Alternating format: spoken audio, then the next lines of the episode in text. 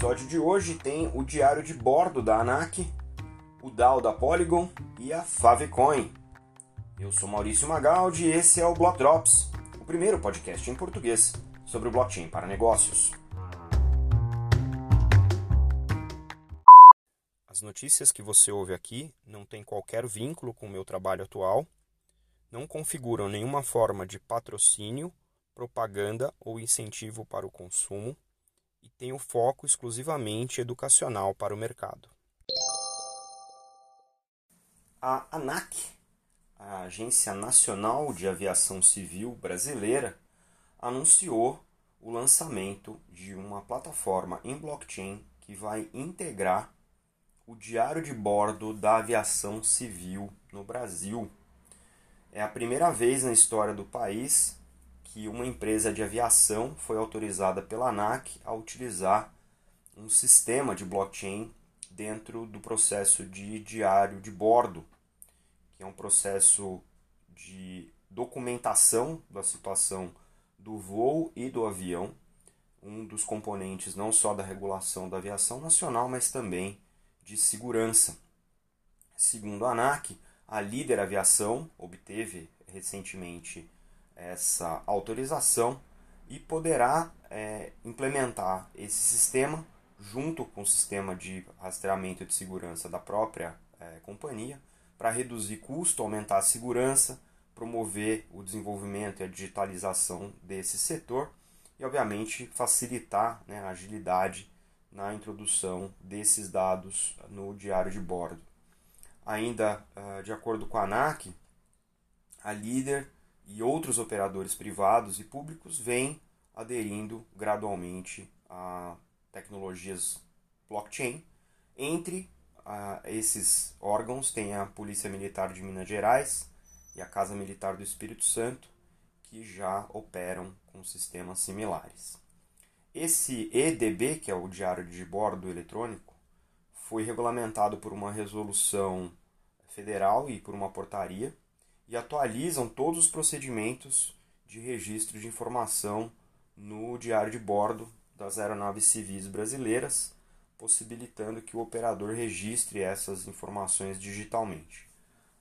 A ANAC autoriza, né, avaliza esse registro baseado no, nas especificações operativas é, de, da empresa e esse documento do operador especifica quais autorizações o operador possui e permite que o operador não uh, seja obrigado a apresentar é, ou portar o documento impresso. Então, é, a gente está saindo aí da era do papel né, para uma era completamente digitalizada utilizando o blockchain nessa plataforma EDB, o diário de bordo eletrônico.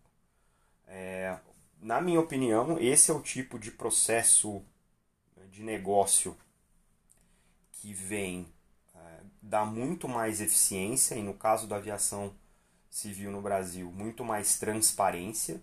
Né? Imagina a capacidade de auditar esses eventos que são registrados no diário de bordo e mais futuramente, não só por né, data entry, né, não só por digitação, também integrar sensores dos aviões e dos aeroportos nessa plataforma para ter uma foto, ou melhor ainda, um filme né, de como a, a telemetria da aviação evolui no, no país, momento a momento. Então, realmente é um grau de sofisticação que a gente.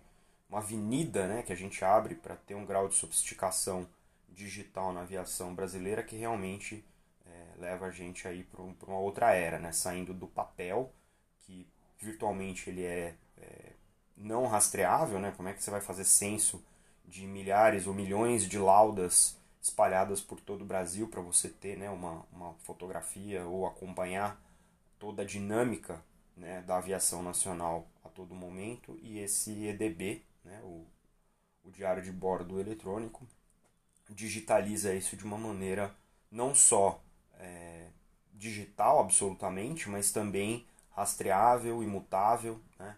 e, e de certa maneira aí levando duas eras é, numa tacada só com essa movimentação da ANAC.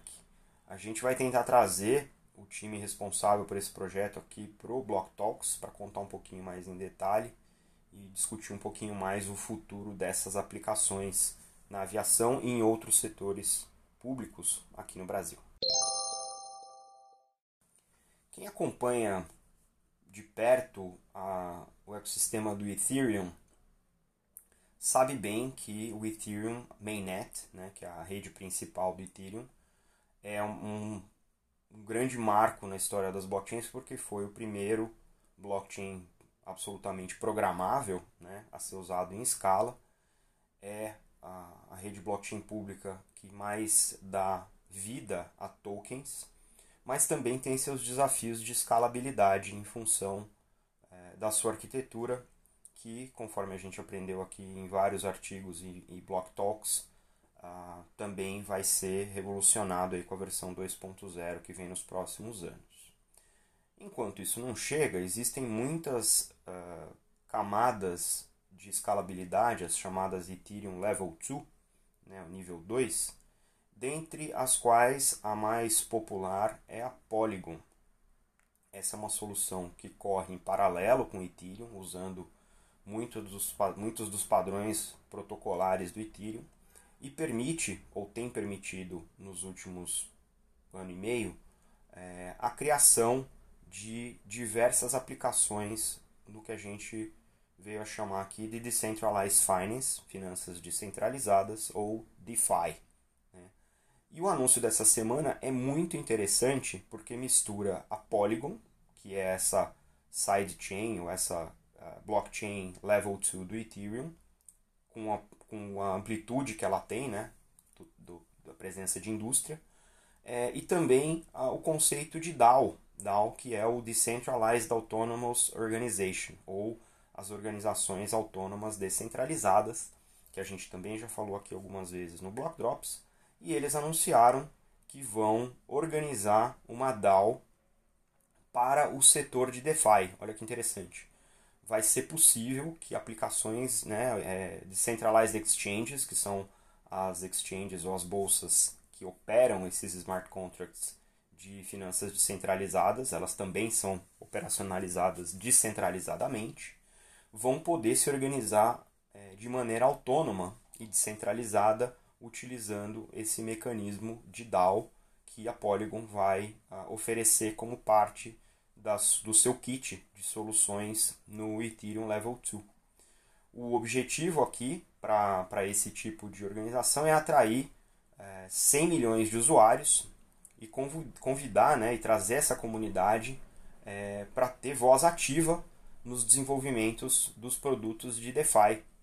Então imagina você ter aí toda uma comunidade de investidores que não só investem naquele smart contract né, através daquele mecanismo de DeFi, mas também tem voz ativa para as funcionalidades, para o que vai acontecer do ponto de vista de governança com aquela Decentralized Exchange ou com aquele uh, DeFi Smart Contract.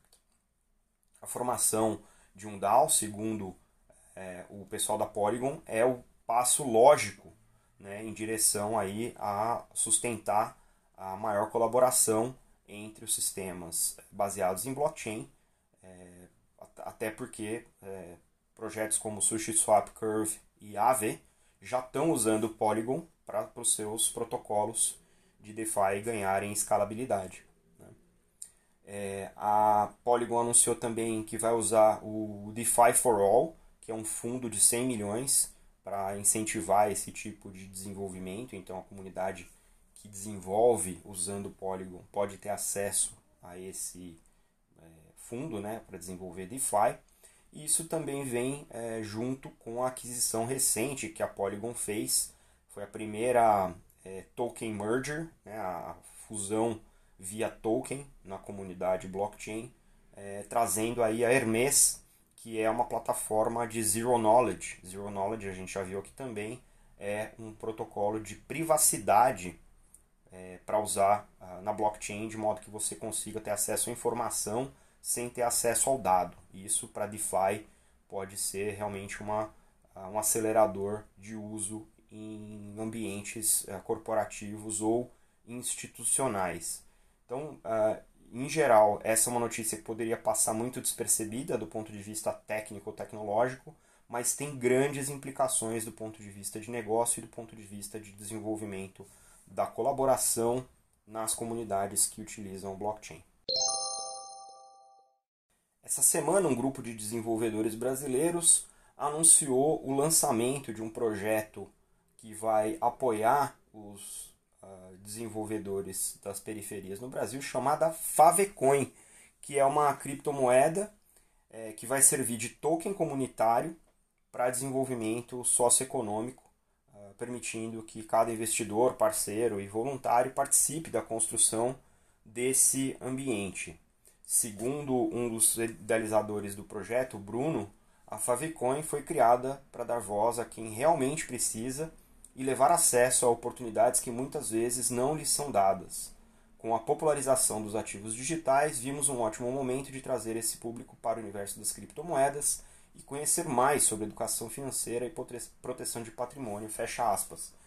Esse projeto é, também vai trazer essa parte de academy, né, de educação para as populações. Então, esse, esse 1 bilhão de token inicial que vai ser emitido vai ser uh, direcionado para esse tipo de atividade, além também de criar uma plataforma de NFT chamada Fave NFT, que vai impulsionar é, o mercado para ah, não só educação, mas para empreendedorismo, para os artistas, é, para músicos, né, artistas plásticos, gamers, influencers, youtubers, atletas.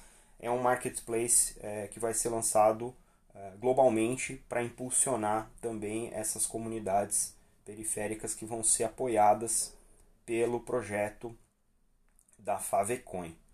Aqui, segundo o Bruno ainda, a intenção não é apenas criar mais uma moeda digital usada puramente para especulação. Queremos fazer a diferença na vida das pessoas, uma vez que a sociedade periférica já sofre com o abandono. Então, o intuito é oferecer apoio a projetos que estão atuando na linha de frente para resolver os problemas atuais da nossa sociedade e construir plataformas que tragam todos para esse novo universo e que está apenas começando. Fecha aspas. Eu vou dar um, uma opinião aqui sobre esse assunto. Eu acho que é, para você fomentar é, algo que quebra o sistema, que está fora do sistema, ou que o sistema realmente é, impede de florescer, você tem que encontrar meios alternativos é, para financiar esses projetos que são não tecnologicamente disruptivos, mas socialmente disruptivos.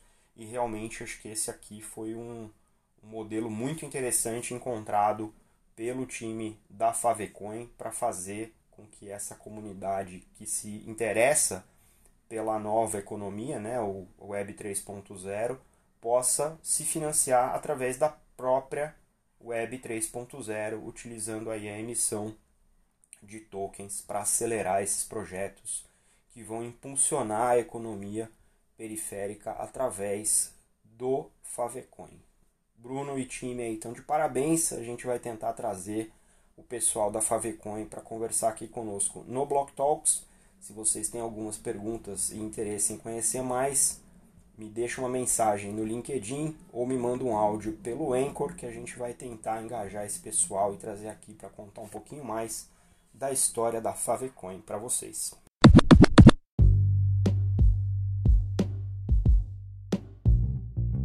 Você pode ouvir o Block Drops Podcast nas plataformas Numis, Google Podcasts, Apple Podcast, Spotify e Anchor FM. Entre em contato conosco através do e-mail blockdropspodcast@gmail.com, no Instagram blockdropspodcast e no Twitter blockdropspod.